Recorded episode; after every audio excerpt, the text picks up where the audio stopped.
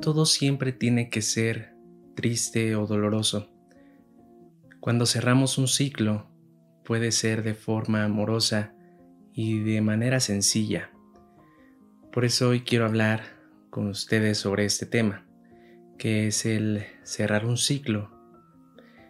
Y creo que muchos de nosotros pasamos por, por este tema a lo largo de nuestra vida, ya sea desde perder un trabajo o una ruptura amorosa o el alejarte de un gran amigo, es aprender a cerrar los ciclos, aprender a ver que hay más allá. Y les voy a contar una, una historia mía de cómo fue que aprendí a cerrar ciclos de manera fácil y pues desde el amor, porque de esa forma es más sencillo que aprendamos que no pertenecemos a nada ni a nadie. Eh, más o menos en febrero del 2020 yo terminé una relación de muchos años en el cual pues yo me sentía la persona más feliz del mundo. Sin embargo, el problema y que, que, que más que problema, hoy lo veo como pues que así era como tenía que pasar, así era como tenía que ser, pero en ese momento toda mi energía y toda mi atención era hacia una sola persona. Y dejé de verme a mí, dejé de observar qué era lo que necesitaba, qué era lo que yo quería realmente con mi vida. Y muchos pasamos por eso, no nada más en una relación, sino que le damos muchísima atención más a otra cosa o a otras personas antes que nosotros le ponemos la atención al trabajo, le damos horas de nuestro tiempo libre, de nuestro tiempo que debería de ser para nosotros o de la familia o eh, X situación, le damos más a una sola cosa o persona. Y eso me pasó a mí. Yo di mucha atención, di mucha energía en una sola persona. ¿Y qué pasa cuando llega un día y dice, ya no más, hasta aquí quedó, pues se vuelve como una explosión en tu cabeza y dices, ¿y ahora qué? ¿Ahora dónde voy? ¿Qué voy a hacer? ¿Qué voy a hacer de mi vida? Y, esa es la parte importante y, y chistosa, porque tienes mucho más, pero en ese momento no te das cuenta no te das cuenta que tienes muchas más posibilidades de encontrar un trabajo que sí te guste o de encontrar una persona que resuene contigo. Pero ojo, antes de eso existe una parte en la que yo como ser independiente pues no me sentía independiente, me sentía solo, me sentía que no tenía un rumbo porque ya no tenía una pareja. Y, y de tanta atención que le puse fue como, ¿y ahora qué? No me conozco, no sé qué hacer estando solo, no sé qué hacer estando conmigo. Y fue muy cañón darme cuenta de eso meses más tarde, de que no podía estar solo, de que necesitaba constantemente estar con alguien para poder sentirme seguro. Y todo esto viene después de que sucede esta ruptura y entonces trato de encontrar una forma, otra forma de encajar con la misma persona, dejando de ser yo nuevamente. O más bien, sin siquiera conocerme y saber qué era lo que realmente quería. Porque por costumbre o por comodidad no nos movemos de donde estamos. Creemos que ahí es ya donde tenemos que estar y ya estamos completos y nos sentimos dichosos. Pero en verdad nos hemos preguntado si de verdad queremos eso que tanto añoramos. En mi caso en esta parte fue, quiero regresar con esa persona, quiero volver, ¿qué necesito hacer? ¿En quién necesito transformarme para volver? Y pues está muy, muy, muy cañón darte cuenta que dejas de ser tú para poder encajar en un trabajo con una persona, con amigos, con amistades. Y más tarde te das cuenta que no necesitas nada de eso, que te necesitas simplemente a ti para poder darte cuenta. Y antes de eso, te quiero dar dos tips que a mí me sirvieron mucho para darme cuenta qué era lo que realmente quería. La primera y muy importante em, en mi recorrido, en mi experiencia, fue la meditación. La meditación me ayudó a encontrar quién era realmente, qué era lo que quería y hacia dónde quería ir. No es como que te va a llegar la respuesta, pero sientes más tranquilidad dentro de ti y ver esa pequeña lucecita que posteriormente se empieza a agrandar y ya es más luz que oscuridad, que te dice qué es lo que realmente quieres, lo que realmente tu ser es lo que necesita. Y pues al hacer yo esto, no lo empecé y no, no, algo que, que quiero recalcar es que no empieces yendo por todo, no vayas queriendo meditar los 20, 30 minutos en la mañana, porque mm, si no lo has hecho antes es algo pesado, es algo difícil estar contigo en silencio totalmente. Hay meditaciones que encuentras de 5 minutos, 10 minutos con sonido. Con esas yo empecé. Incluso empecé con unas de un minuto, dos minutos. No me fui al extremo. Y se volvió algo muy sencillo de hacer. Una tarea básica y que me ayudó mucho a encontrar qué era lo que quería.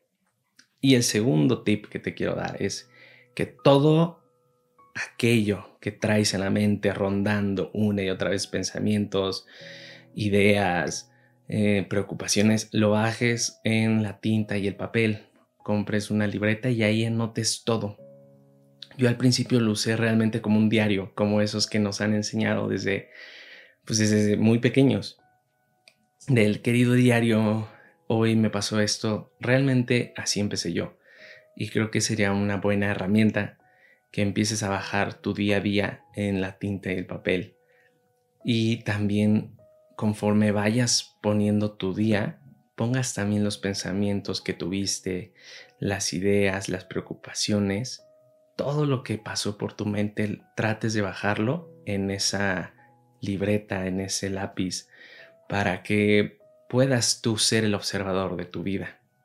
Esa libreta va a ser como el proyector y tú vas a ser una persona independiente que lo lee. Y así va a ser mucho más sencillo darte cuenta de lo que quieres, lo que no quieres, lo que te hace falta, lo que no te hace falta, lo que te sobra. Es mucho más sencillo hacerlo de esa forma, porque luego nos dicen pon tu mente en blanco, trata de buscar qué es lo que te abruma, pero es muy complicado. Hoy en día siento que es muy complicado, pero no difícil de alcanzar, pero tanto estímulo, tanto... Em, pues sí, tanto estímulo que tenemos de preocupaciones del celular, de la televisión, de, del tráfico, todos esos estímulos hacen que la mente siempre esté trabajando y no puedas concentrarte en buscar el por qué de las cosas. Sin embargo, cuando lo bajas en la tinta y el papel, es mucho más sencillo observar lo que pasó, lo que sentiste, lo que percibiste, todo aquello que en tu mente está rondando es más sencillo que te vuelvas el observador si lo lees en, la libreta. Y eso en conjunto con la meditación te hará encontrar quién eres realmente. Y lo digo esto porque esto te va a ayudar a cerrar los ciclos de manera fácil y de manera sencilla. Porque a veces creemos que el perder a una persona en una ruptura amorosa necesitamos encontrar a alguien más. Y eso es lo que hace el ser humano. Siempre que pierde algo, un empleo, se va y se toma una cerveza, dos, tres, y se empieza a volver un vicio, una adicción. O en caso de una ruptura amorosa, vemos que al término de una empiezan a encontrar otra y empiezan a andar con alguien más.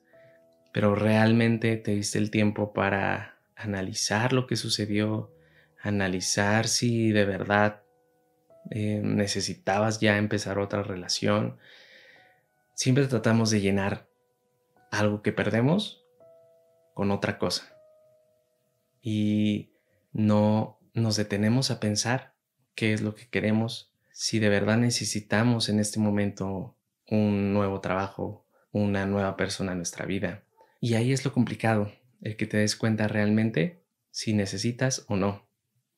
Y algo que me sucedió a mí es que en este camino en cuanto a la meditación y a la escritura, me di cuenta que la relación que tenía ya no era necesaria. Ya tenía que cerrar ese ciclo. Y algo muy fuerte es que ese ciclo tenía que haberse terminado hace varios meses atrás, a la fecha en la que terminó. Pero uno, por miedo, por, por costumbre, no lo hace, no se atreve a hacerlo, porque crees que es algo de tu mente y te quedas ahí y alargas algo que ya no existe. Pero estuvo bien y estuvo perfecto, porque al final, un año después del cierre y de la ruptura aquí en febrero de 2021, ese cierre de ciclo se dio de forma maravillosa en donde el amor de pareja ya no existe, se transforma y existe en otro plano. Pero ahora existe ese cariño y ese amor de distinta manera. Hoy puedo decir que se puede mantener ese contacto y se cierra el ciclo de la relación, dando paso a un ciclo donde existe el cariño y donde existe el amor y ese vínculo con esa persona pero ya no desde el mismo espacio, desde el mismo lugar en el que se encontraba antes. Y es muy gratificante cuando llega ese momento, porque ahí te das cuenta que maduraste en muchos aspectos de la vida cuando volteas a ver el proceso, el camino que tomaste y a dónde te llevó eso. Porque cuando encontré esta conexión entre lo que quería, lo que necesitaba, llegó una persona nueva a mi vida. Sin querer, sin que yo estuviera buscando, sin que nada. Y es con quien hago este proyecto que están viendo hoy en día. Y son personas que resuenan más contigo a lo que haces, a lo que dices, a lo que piensas. Y es muy padre darte cuenta, porque a veces crees que tienes ya lo que necesitabas pero no te das cuenta que puede llegar algo con lo que verdaderamente resuenas todavía más. Y es por eso que los cierres de ciclo se deben de dar de esta forma. No tienes que clavarte tanto en el por qué o en el hacia dónde voy con esto. Y no encajonarte en que estás atado a una persona, en que eras ese empleo. Siempre va a haber algo más. Pero antes tienes que darte cuenta quién eres, qué es lo que quieres y todo va a llegar.